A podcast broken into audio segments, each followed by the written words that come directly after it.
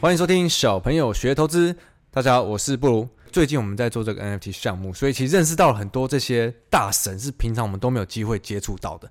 今天非常的特别哦，我请到一位来宾呢，他的经验是大部分的人一辈子都没有体验过，甚至没有想象过的。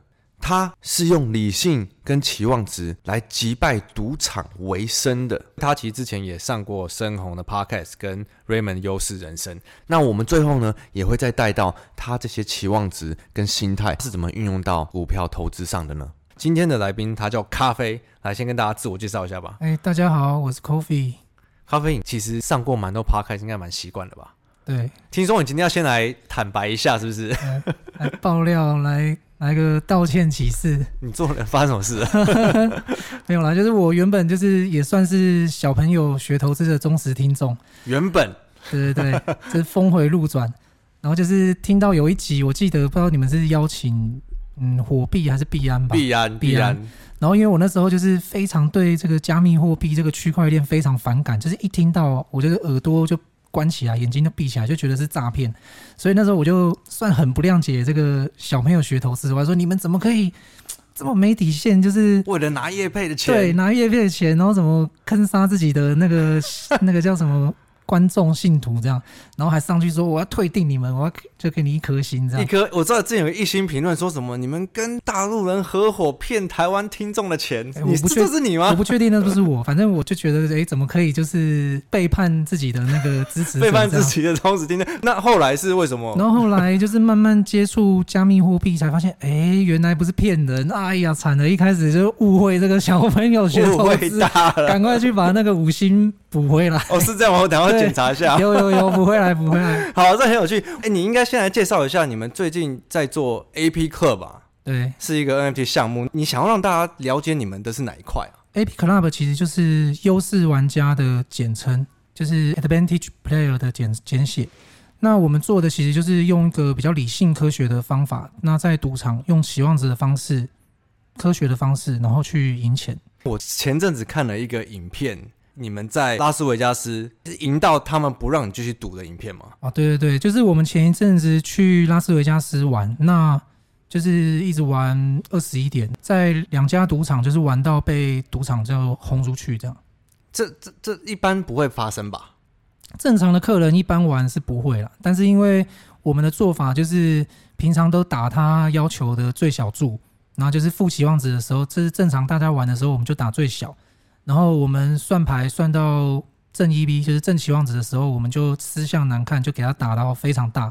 那赌场当然小本经营嘛，受不了，因为他也不是慈善事业，他也想赚钱。是小本经营吗？有的赌场比较小啦，哦，因为他们毕竟不管大小，他都不是不是慈善事业嘛，他也是盈利事业，他也要对他的股东负责。那他又盖金碧辉煌，盖的那么好，那么漂亮的地方跟你玩，然后又请漂亮荷官跟你玩，结果你还要去弄他，他当然不乐意了嘛，所以他不跟你做生意。可以先跟我们多讲一点所谓这个什么期望值正 EV 是要怎么把它理所谓理性科学的用在赌博上面吗？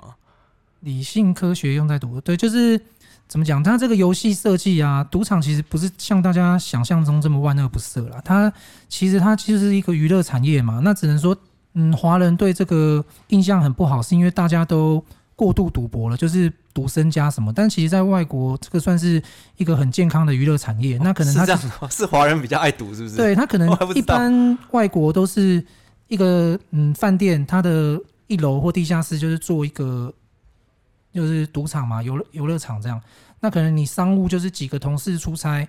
那可能晚上无聊嘛？那可能你你如果在房间还在床上自己发牌自己吃零食，不是有点 low 吗？嗯、所以一般都就穿的漂漂亮亮西装笔挺，那大家就约去赌场，就是哎、欸、喝点红酒，那小聊一下。你可能下个把，然后可能聊个五分钟，就是嗯，那但是赌场其实它设计这个游戏就是小小的才赢你个百分之一百分之二，所以这种就是算抽这个娱乐税嘛。那就是我提供这个那么漂亮的地方，又提供你酒水。又提供你漂亮的荷官帮你洗牌，那才抽你百分之二，其实不为过嘛。基本上会认为说庄家最终一定会赢啊，在赌博一定会赢，因为他设计的就是赢你百分之二嘛。所以你长期下来，就是基本上你压一百块，你压了一百把，你就压了一万嘛。那你他赢你百分之二，其实就赢你两百块而已。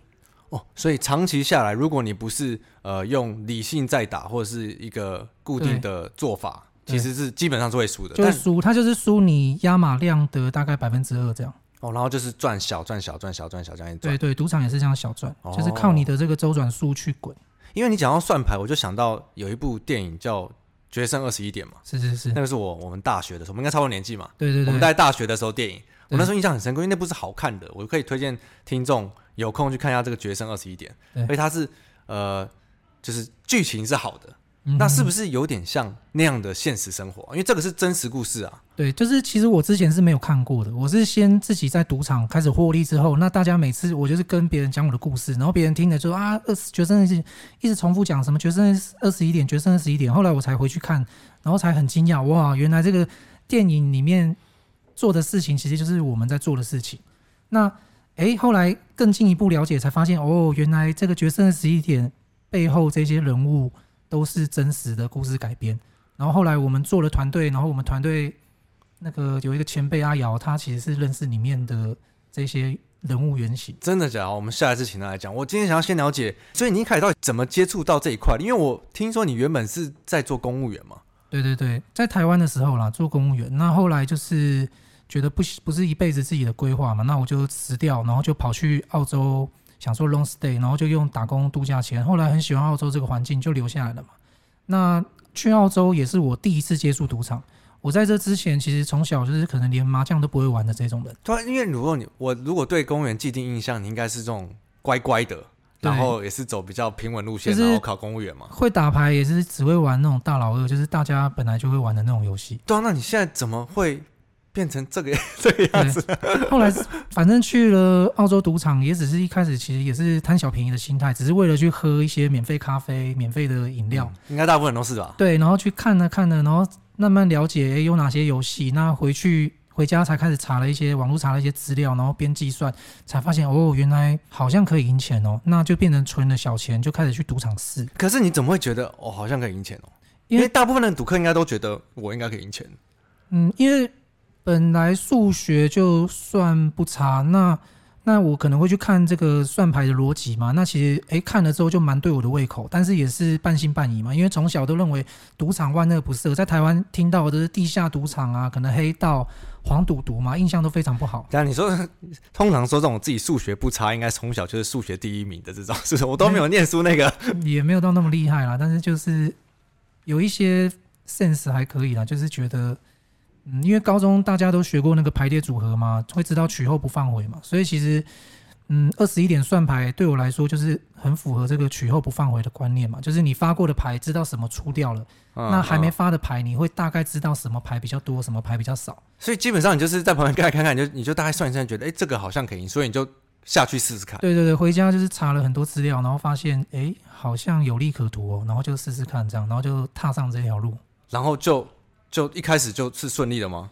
一开始其实我那时候，因为我从大学就开始有投资嘛，所以我在澳洲的时候，基本上那时候是比较偏向价值投资，所以基本上做法就是，嗯，价格低于价值，我就会去买入。嗯、就是反正就是巴菲，信奉巴菲特的那套。对对对，信奉巴菲特。所以那时候。嗯，一般都没有在关注台湾新闻，所以你偶尔啊让我关注到说什么啊台股大跌啊那种，通常都是真的跌得蛮严重的，我在澳洲才会关注到。哦。那这时候我就把我那边存的薪水就汇回台湾买股票，那时候绩效这样这样做一直捡便宜算不错嘛。所以，但是。坏处是我当下就是会变得没有现金，在澳洲没有现金，嗯，所以我变得好一段时间也没有在算牌，一直到最早开始下去算，是我开始存到了四万澳币，那时候大概一比二十五，所以是一百万台币的时候才真的下去算牌。那中间就是有赢有输，但是我回去每次都有记录嘛，你比如说我这一次打了几个小时，然后输多少赢多少，那慢慢慢慢你会发现。就像我们在做股票的这个交易日志，你会发现，哎，虽然上上下下，但是一段时间你会发现是其实是一直往上的。所以你是一开始就是为了真的我要认真算牌，我要来赢钱的态度去打的。对对对，不是娱乐性质。没有，我其实还算蛮没有赌性的，可能就是从小个性也很好强，就是像哎几个三五好友呢，你可能看他们看热闹，那他们玩的东西，我觉得自己没把握，我就不会去玩。那赌博我都明明明明知道是赌场会赢嘛，我根本就不会想去赌。但是你赌着赌着，发觉其实他是可以赢的。对，是是先知道可以赢才去赌。那我我有一个转机点嘛？还其实一一开始到后来就是没有，就是去喝咖啡，那看了看了，然后回家查资料，发现哎、欸，算牌可以赢，然后所以就去尝试这样。啊 我怎么觉得听你们讲都好容易？可是应该总是会有一个，例如说，大部分的人没有关注到，你觉得那个差别在哪？一般人跟你们这些专业的没有关注到，我觉得有时候是自己就是眼睛闭起来，就因为在台湾，我觉得正常一般家庭长大来说，应该都可能对赌博应该是还蛮不能接受的啦。像我们小朋友都自己常说嘛，就是。大家越不想去做的，越不去碰的，大家越笑你的，其实那都是最有搞头的东西。那个利润就藏在那嘛。因为大家都做了就没了嘛。完全竞争市场基本上也没什么肉了，反而是那种大家没有关注的地方，你可能会找到一些不效率的一些机会。对，梦想的起点仅是嘲笑。你在澳洲那时候就已经赌出一个专业吗？还是一个固定的做法？那时候因为还是小资嘛，用一百万开始也不算很有钱，那算是赌出信心了。因为在那边就算我。作为这个职业赌博来说，一个起点，那我等于在那边很好的规则下得到滋润嘛，因为我花了一百三十二个小时，就已经把我原本的那个 bankroll 就翻倍了嘛，嗯、所以等于说我一百三十二个小时就是赚了一百万。那你看一百三十二个小时算起来，我当做一天工时六小时，也才二十二天，还周休日，我等于不到一个月我就赚了一百万，月薪一百万，算很不错。那不是就是你会就会想说，就是一直这样打下去，一直翻就好了吗？没没有，对对对，没错，我当然想继续打下去。可是重点就是为什么停在一百二三十二个小时这么奇怪的数字？就是因为那一天被赌场赶出去了，不能打了。哦、你赢到被赶出去了，对对对，所以你从一开始就已经赢到被赶出去。对，大概那时候刚好翻倍，然后就被赶出去。哦，所以赌场他们会去记录哪些赌客真的一直在赢。我那时候可以打那么久，我觉得很大的原因是因为我那时候还有工作，然后我去的时候是都是周末去，所以他可能我玩个一天两天，他开始关注我的时候，哎，我又消失一个礼拜。然后有可能下礼拜跟大家出去玩，我又没有去，就是有一有一搭没一搭的，所以他一直没有把我黑名单。是是不是因为大部分人都输的，所以一直赢的人就特别的明，就特别的明显？嗯，我觉得这可能也有关系。但是其实如果就是你真的懂算牌之后啊，你会知道算牌课有一个非常非常明显的特征，就是我们的专业术语叫做跳注。跳注的意思就是说我原本都打个半小时、几十分钟，我都打这么小，都打十块钱。那为什么就是正期望值的时候，我忽然就是动不动就下个五千一万？那他就觉得没道理啊！如果你的资历、你的资产是可以打到五千一万才有这个刺激感，你怎么前面会花半个小时、一个小时在那边打十块钱，就不合理嘛？你正常赌客有顶多就是我下一百块，然后诶，现在运气好一点，我下一百五、两百，跳个两倍，基本上三倍就很离谱了嘛。哦，所以跳注是很明显的，跳注很明显啊！你从十块跳到几千块，赌场当然觉得诶不正常嘛。如果说你是大注是大部分，然后偶尔小注还不奇怪，你是很有耐心的用十块钱在那边打个半小时，然后忽然正期望值来的时候，你又打这么大，那就非常明显哦。后来为什么会回台湾呢？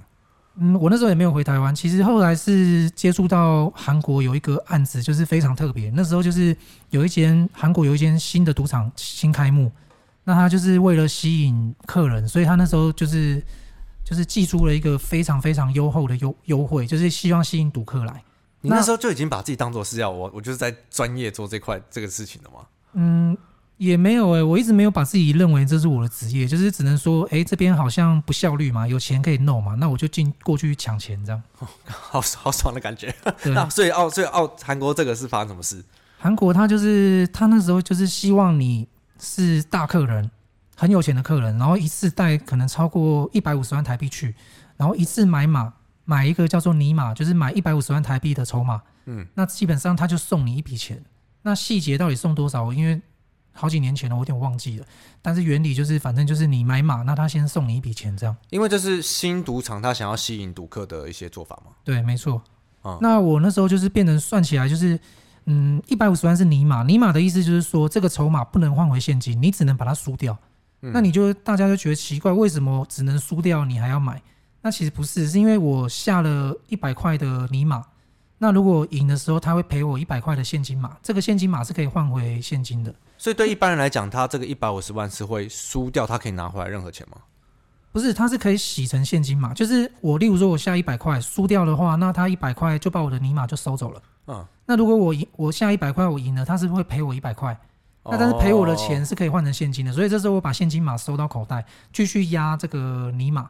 所以慢慢的，我觉得尼玛慢慢输掉，那赢回来的现金码我一直收口袋，就是转了一圈，就是把尼玛洗成现金码，就叫做洗转，它的优惠洗洗掉而已。对对，它就是等于说强制你要玩完一百五十万的这个的下注量嘛，就是你要把一百五十万输掉。但是大部分的人是真的会去把这个输掉，也不一定呢、欸。但是我觉得一般人会怕啦，因为他当时优惠非常好，他是包你来回机票，然后还给你住万豪酒店五星级的这个住宿，嗯，然后可能还包吃，然后又送你很多奖金。那可能一般人会觉得吓死了，你叫我买一百带一百五十万的钱去，然后买马，那叫我把这一百五十万打一轮，那我可能有可能输个几十万，输个一百万啊。那根本就是不愿意去尝试嘛。那这样他不是基本上他这个优惠没有吸引到很多人吗？如果大家会怕的话，嗯，我觉得对一般人应该是会怕了，但是对我们来说，所以我觉得当下就是吸引到了很多都不是真赌客，就是基本上当场是人山人海，结果全部都是我们的同行，全部都是要去骗。有这么多这种同行啊？对，你那时候还是一个人行动吗？我对我一开始是那时候是一个人行动，嗯，因为我那时候的想法是，那时候我算起来大概是我这样。买这个优惠，他五天可以买一次。那我买这个优惠之后，他大概送五万。那我桌面上有可能就是百，就是洗完这一百五十万，我理论上期望值应该平均要输两万出去。嗯，所以我一个案子可能还可以赚三万的利润。那他五天一次嘛，那我一个月基本上就可以打六次啦。那我月薪就将近要二十万了，对我来说很舒服嘛。我五天才工作一天，其他都躺在房间。去游泳池、去健身房就可以过得很很惬意。我怎么听都觉得你数学应该其实是超好的，嗯，也没有到超好了，就还可以。那你这样去一趟，就是直接就是把它的优惠码洗成现金的概念？对，但是后来就发现，哎，这你这样听起来，我一个月也才赚二十万嘛。那为什么后来会？对，为什么会大爆发？嗯，就是其实是后来就是嗯越来越贪心，就是自己发现我工作一天，另外四天没事做，我还可以赚更多。所以我一开始是号召亲朋好友，就是来。济州岛那免费的就是飞机票住宿，那来可能五天，那帮我打一天的牌，其他的就是变成住宿机票你全都有了，免费帮你去。对对对，就是所以后来就变成衍生打人头，后来发现连找亲友都太慢了，打人头哦，对，打人头就是用人头买，因为他一个人的资格就是五天只有只能买一次的资格，嗯嗯嗯，所以就当叫当天就是在在韩国打工的一些大陆人，那可能他们下班就是给他们一笔就是走路工就是辛苦费。请他们来帮我打个牌，那给他们薪水。嗯、所以后来我们就是我跟阿瑶就变成合作嘛。阿瑶是你的创呃你的合伙人嘛？对，合伙人，那就是变成我们就是发现这个太好赚了，所以我们变成二十四小时狂刷。我是顾早班，可能我打了十二个小时，我累了，我去睡觉，那他来接我这个桌子，他打晚班又继续打，我们二十四小时轮流这样子打。那时候就你们两个人这样打？对，呃，还有人还带了很多员工，我们我们那时候的员工可能就二二三十个人吧。哇，所以你们是。就是有发觉可以雇人头来洗以后，就变成找员工来做这件事。对对对，因为你不可能让那些大陆人持有我们的钱嘛，他可能会跑掉嘛，非常危险嘛。所以我们就是请我们自己信得过的员工，就是雇的这些大陆人，把这个 这个优惠洗到手，然后领完优惠，那发个薪水给他，那个大陆人就哎，你可以回家了。那下一批再来，我再发工资，再继续打。那我们一天就刷个大概一百个人头吧。那一个人头，我记记得刚刚跟你说大概赚三万。那就算我发了薪水，发了。嗯，五千一万出去也没关系嘛，等于说我一个人一个人头至少就赚两三万，所以我每天都是两百万两两三百万的在赚。可以这样洗人头的哦。对，后就是后来就是衍衍衍生出这，这种不会很快就被赌场发现吗？嗯，当下的赌场我们后来就是去揣摩啦，他的用意应该就是他希望制造这个来客数跟就是人均消费，那就是可能就是那个股价就是。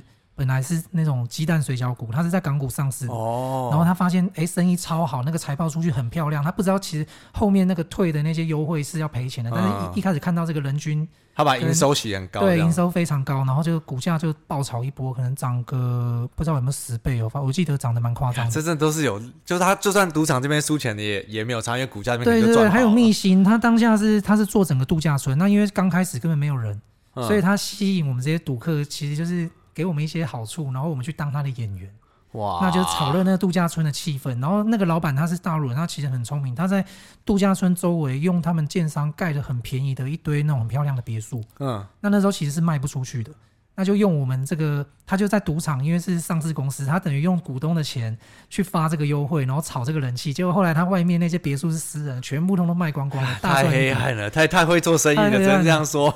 所以我就说上市公司大家都拿到好处。对，大家都拿到好处，应该就是股那些股股东在输钱。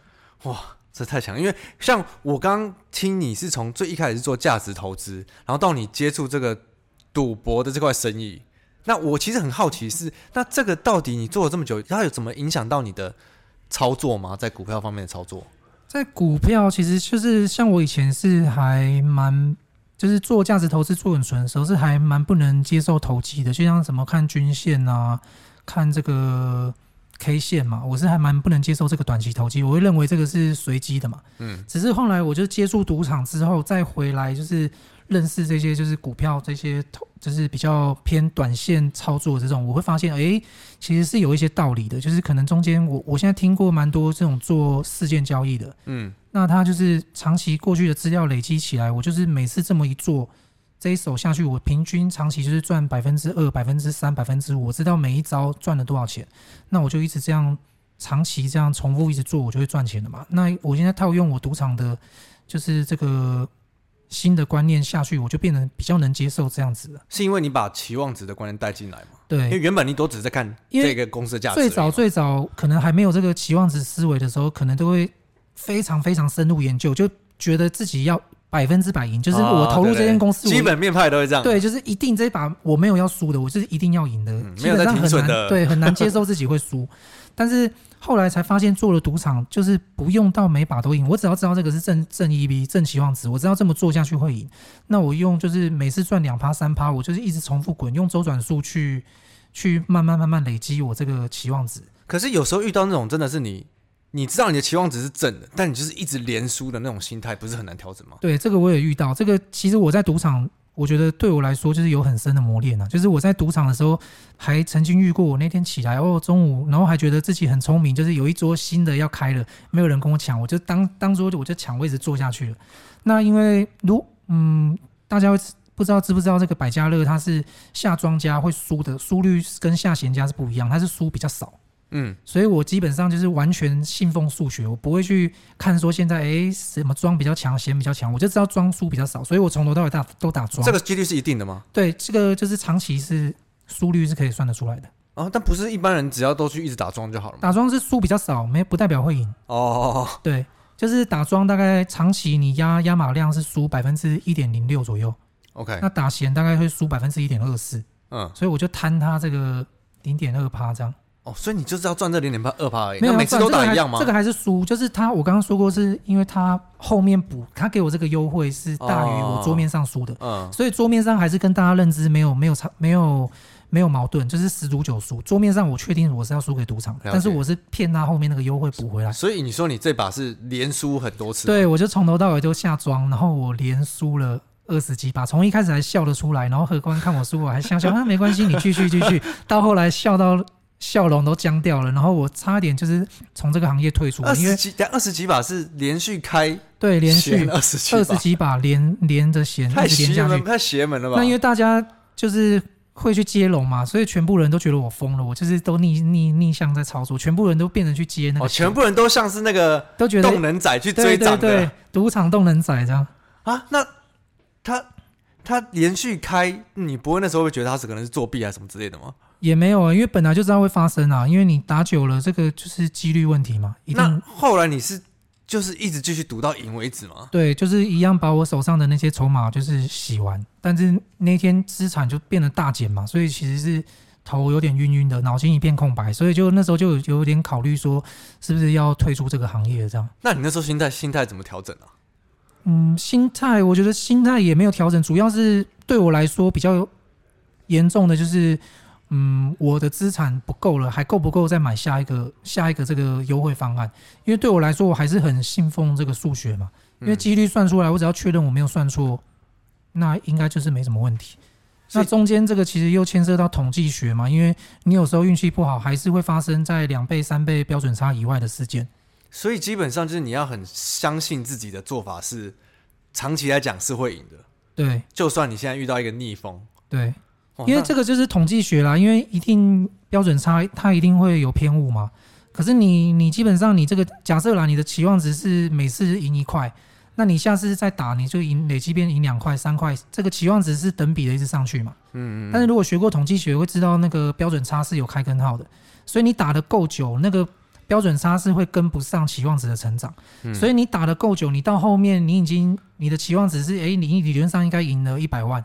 但是可能标准差就是正负二十万。你你即便是很倒霉的，左边的标准差两倍三倍，你有可能你是最倒霉的那个样本，你还是赢钱的。最终我们在带回来我们小朋友学都是常讲的，期望值东西比较像是交易者，对不对？你一直去交易某种事情，或者是你觉得相对行情比较好、胜率高的时候，你一直去交易，然后你执行一样的事情，其实照理来说，时间拉长是会赢的。对，只是大部分人就是输在那个情绪啊，对，没有办法熬过那一段低潮不好的时候，或者是明明你呃知道现在的期望值已经不高了，现在行情是不好的，对，然后因为情绪失控去乱打，对对对，我觉得赌场也蛮常发生这种事，就是其实大家都知道你这样做会赢，可是你连输几把之后，基本上心态崩了，失控了，我就想熬一把大的，我为什么要相信这个期望值？我现在一把下去运气好。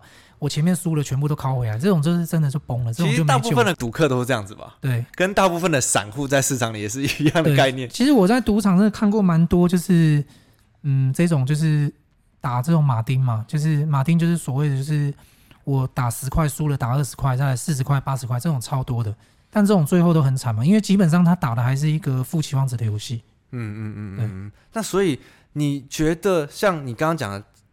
这个期望值的思维建立以后，在股票操作上，你真的有很常这样子用吗？我或者比较深刻的操作的经验吗？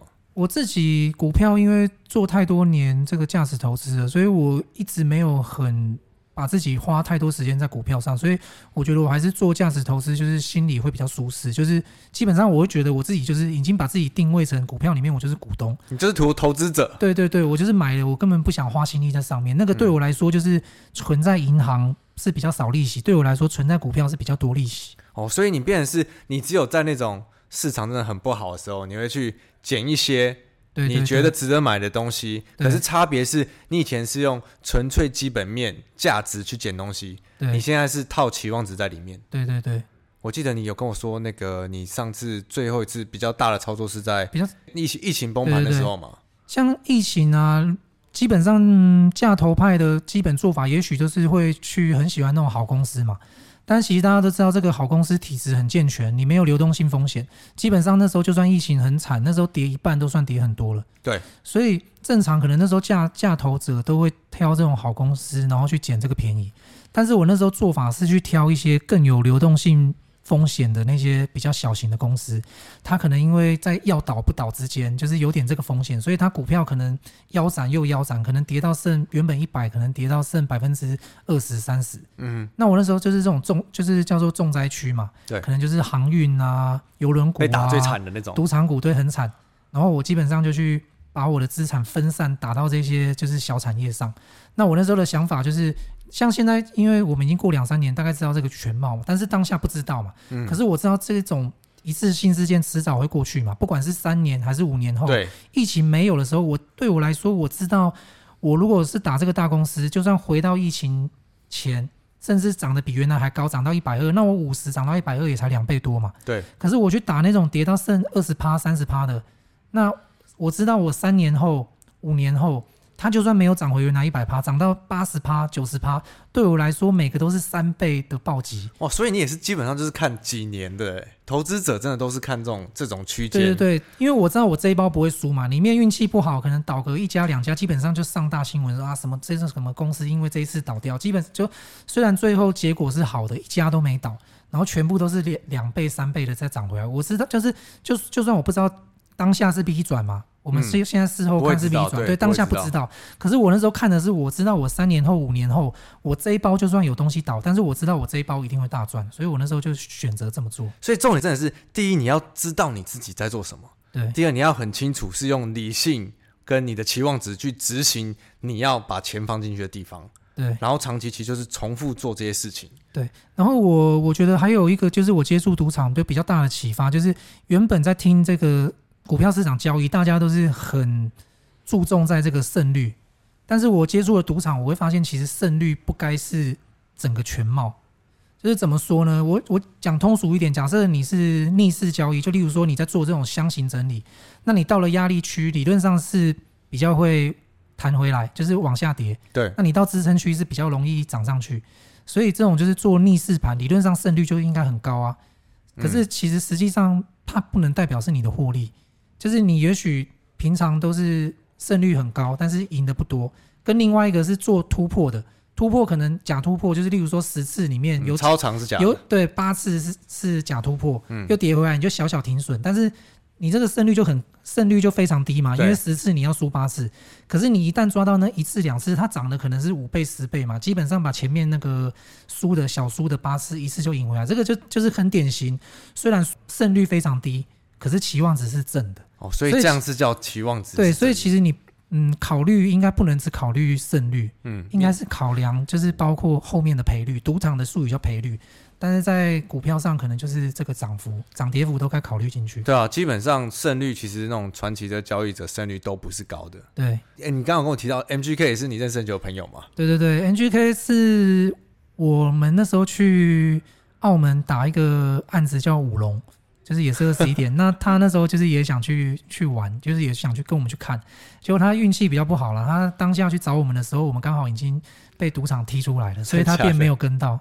对啊，其实今天我找咖啡来是想要把这个赌场的期望值跟股票的那种交易这块其实套在一起，我觉得大家可以理解更多。很多事情真的就是你要一直去重复做你相信做的事情，而且你要知道你自己在做什么。就算是像咖啡这种。投资者，他你也算是其实是以投资者自称嘛？因为我们刚才聊，我觉得他的故事真的太多了，我都不知道要听哪一个。像我之前听森弘那边有讲过很有趣的故事嘛？对，有想要听咖啡更多故事的，欢迎留在我们评论，然后不要像咖啡留一一星评论。对不起，之后认错认错，有机会再请咖啡回来跟我们分享更多赌场有趣的故事。好，好吗？那我们今天先聊到这。我是布鲁，没问题。嗯、我是 Coffee。好，我们下次见，拜。拜拜。